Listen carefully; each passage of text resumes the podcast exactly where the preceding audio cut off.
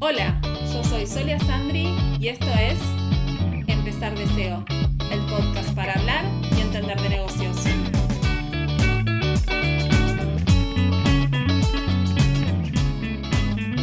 Buenas, ¿cómo andan? Bienvenidos al primer capítulo de Empezar Deseo. Esta es la nueva forma en que voy a encender nuestras charlas de negocios. Va a haber capítulos de conocimiento, capítulos de entrevistas, capítulos en donde analizaremos casos para inspirarnos. Esta es mi primera vez grabando un podcast. Bueno, en realidad no es primera porque este audio lo llevo grabado 758 mil veces más uno porque acabo de borrar el que me había quedado bien. Pero por algo hay que empezar, así que acabamos. Espero que les guste.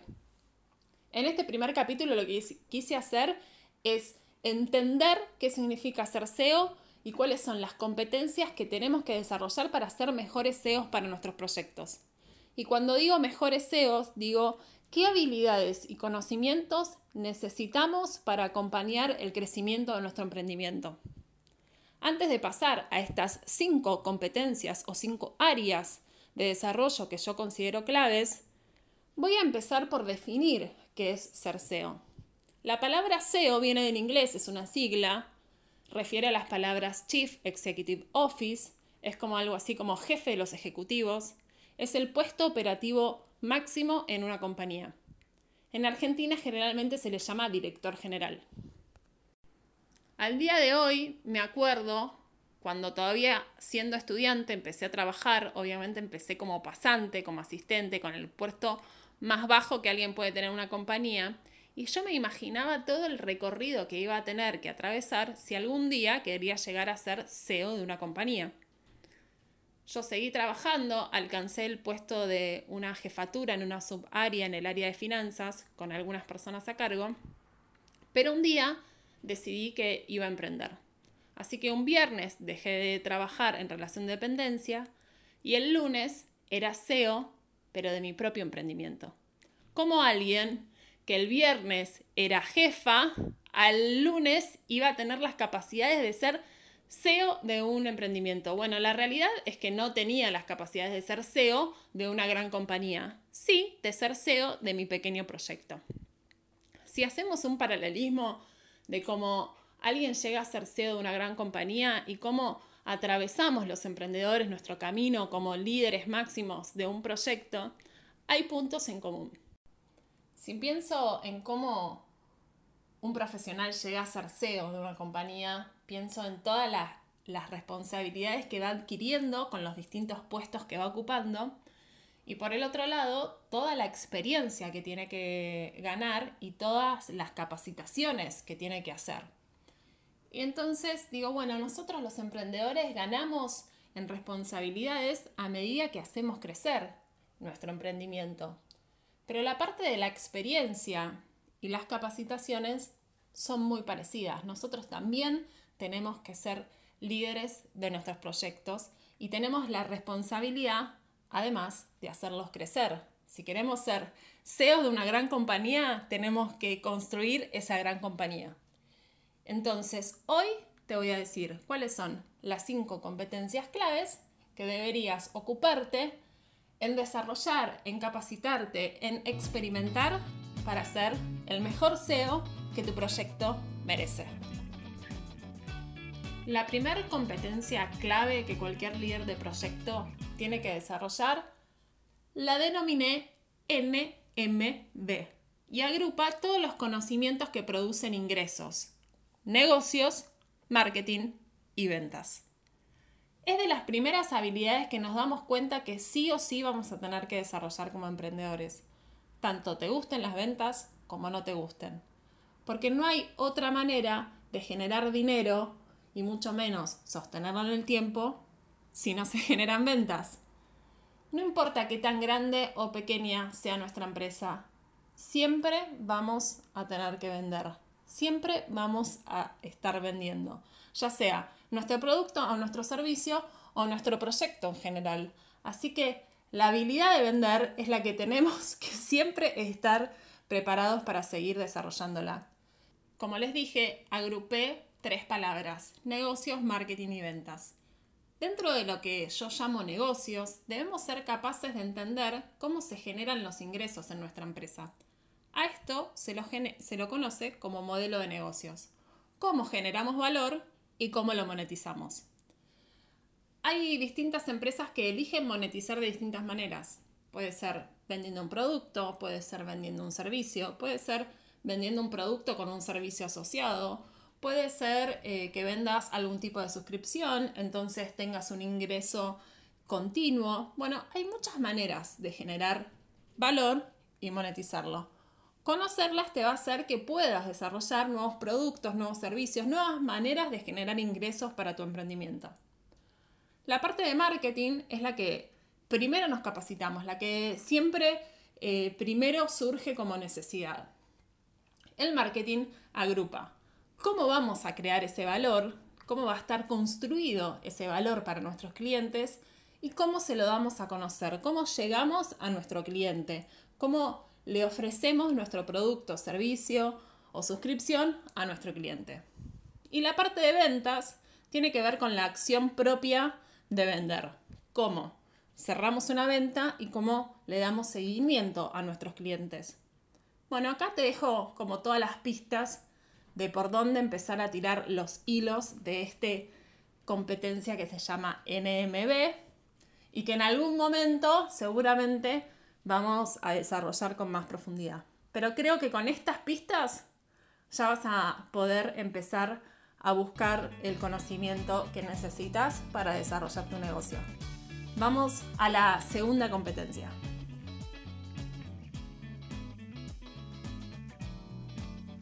La segunda competencia que para mí es clave o súper clave para hacer un buen SEO es desarrollo personal.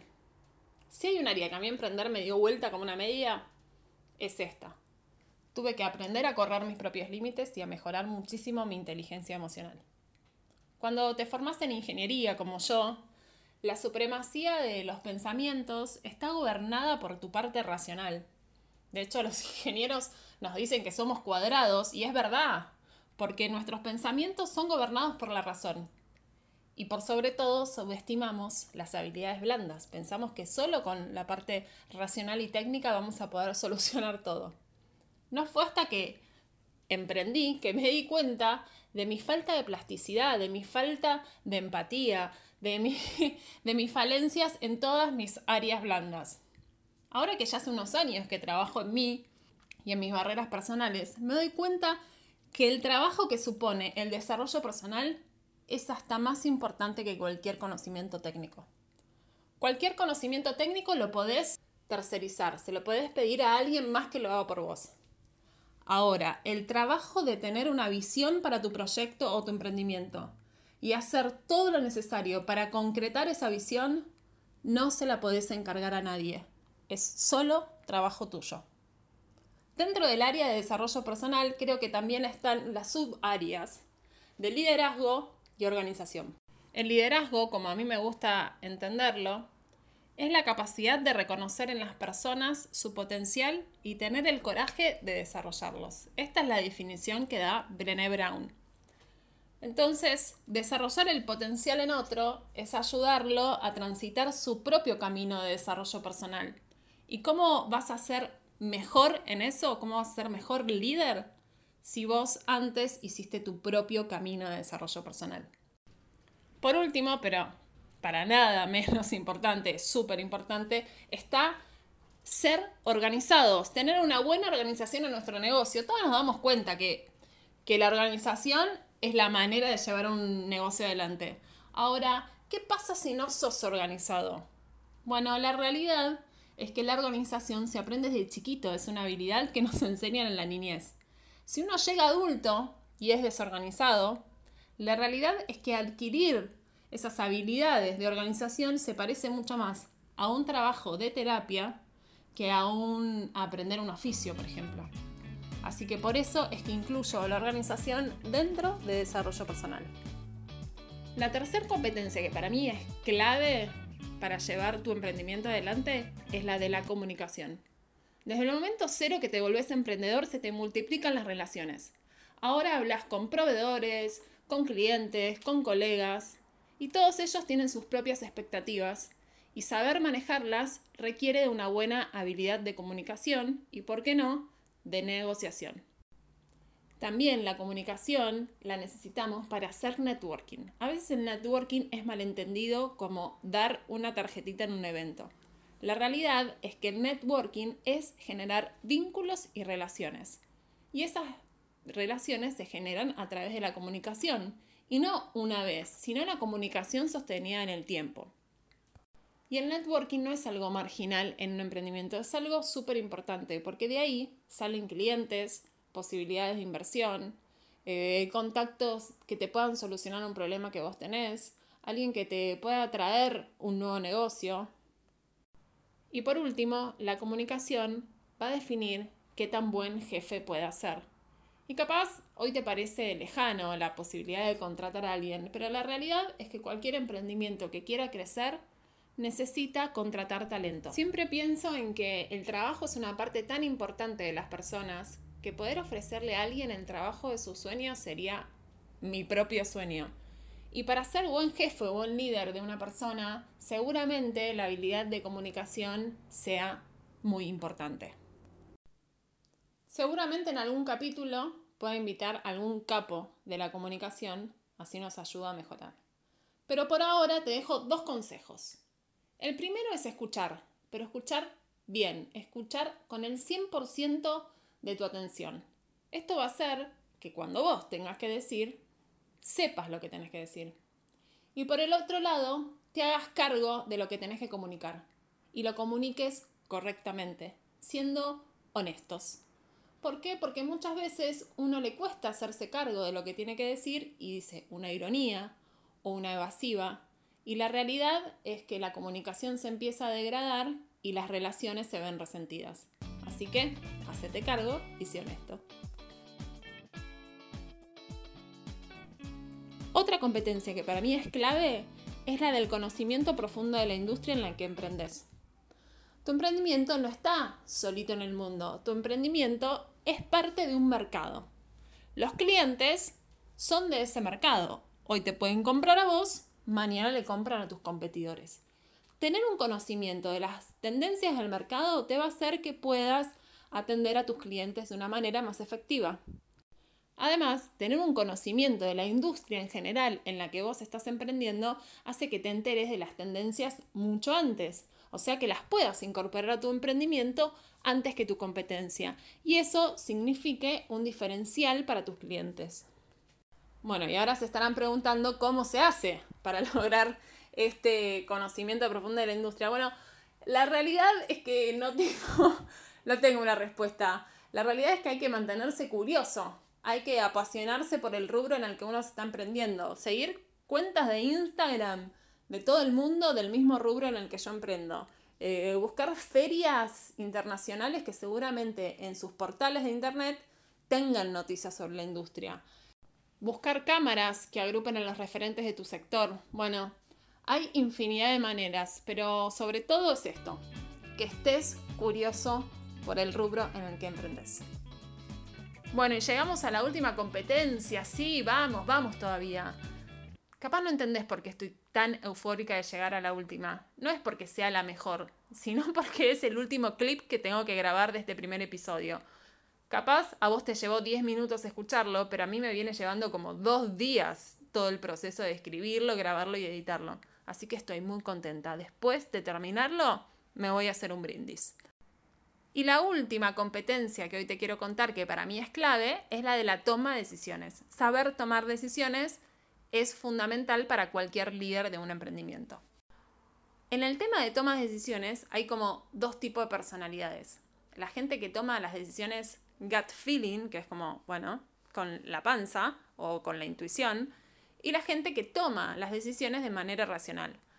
Para una empresa, lo mejor es tomarlas de manera racional. Para tomarlas de manera racional, tenemos que tomarlas a partir de datos. Pero siempre va a haber una parte liberada a esta intuición, ¿no? Por ejemplo, yo les dije que las decisiones se tenían que tomar en el tiempo adecuado. Bueno, muchas veces, ¿cuándo es el tiempo adecuado de tomar una decisión? depende de la intuición, de esa capacidad extra que tenés de leer las situaciones.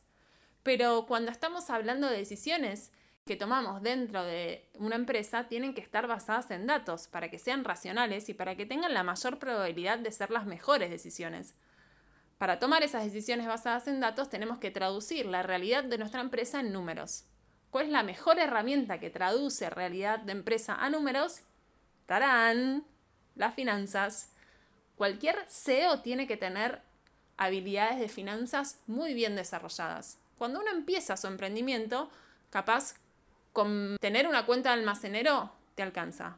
Pero cuando tu emprendimiento se va complejizando y se va expandiendo, tenés que ir acompañando tus conocimientos de finanzas con esa complejidad y con esa expansión.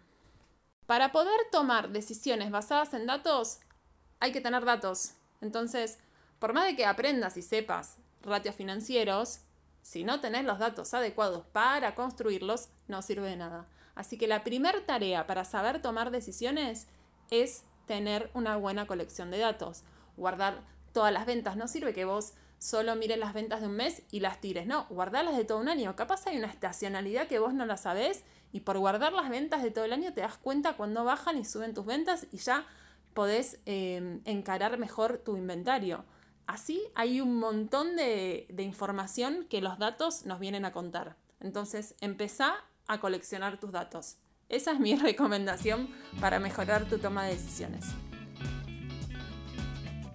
Llegamos al final del primer capítulo de Empezar Deseo. Gracias por acompañarme en este nuevo formato. Si te gustó, lo podés compartir. Soy nuevo haciendo podcast, así que necesito generar mi propia audiencia y cuento con tu ayuda. Acordate de si todavía no me seguís en redes sociales, me encontrás como arroba soleasandri. Asandri va con doble S. Así que te espero. Si tenés algún comentario sobre el episodio de hoy, mándame un mensaje y te espero la semana que viene. Muchas gracias.